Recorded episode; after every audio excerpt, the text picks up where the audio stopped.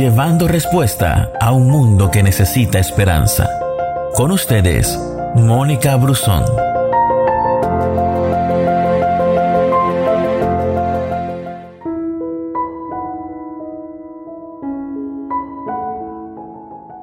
Dice la Biblia en el Salmo 42, me sacó del foso de desesperación, del lodo y del fango. Puso mis pies sobre suelo firme y a medida que yo caminaba, me estabilizó. También dice la palabra en Isaías 57, versículos 18-19, He visto su conducta, pero lo sanaré y le daré descanso y tranquilidad completa.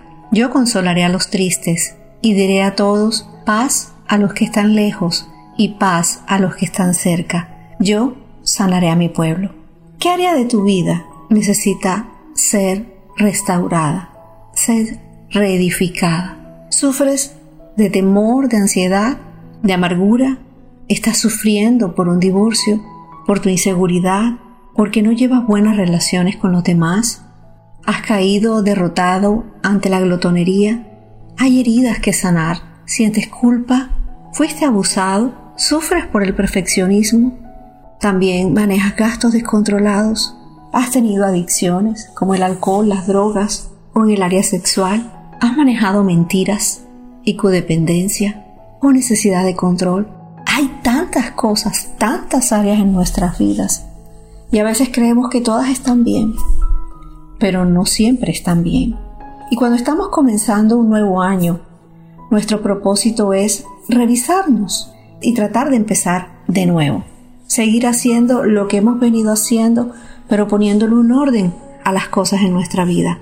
Y nuestro primer paso es admitir, reconocer que somos incapaces de controlar nuestra tendencia a hacer lo malo y que nuestra vida es inmanejable el apóstol lo decía en el libro de Romanos capítulo 7, 15 al 17. Yo realmente no me entiendo a mí mismo porque yo quiero hacer lo que es correcto, pero no lo hago. En cambio, hago lo que odio. Pero si yo sé que lo que hago está mal, eso demuestra que estoy de acuerdo con que la ley es buena. Entonces no soy yo el que hace lo que está mal, sino el pecado que vive en mí. Sabes, a veces, muchas veces, jugamos a ser Dios, negando nuestro problema y ocultando todo por razones egoístas. Pero una vez más, nuestro primer paso es admitir, reconocer. Y en esa palabra, en Isaías 57, 18 y 19, hay cinco cosas que Dios quiere hacer en nuestras vidas. Él nos dice, si has sido herido, yo quiero sanarte.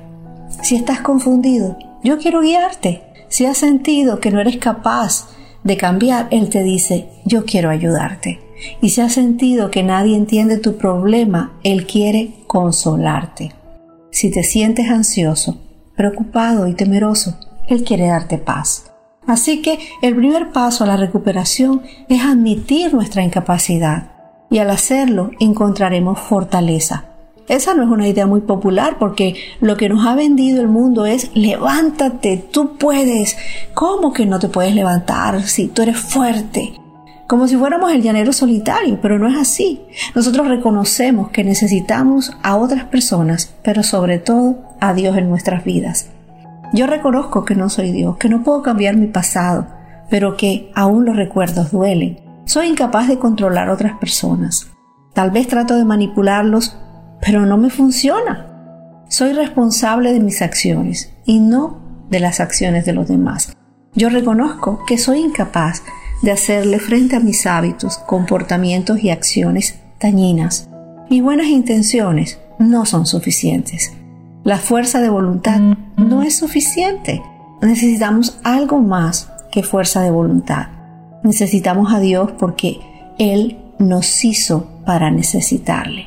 Quiero terminar con esta pregunta. ¿Qué aspectos de tu vida necesitas cambiar?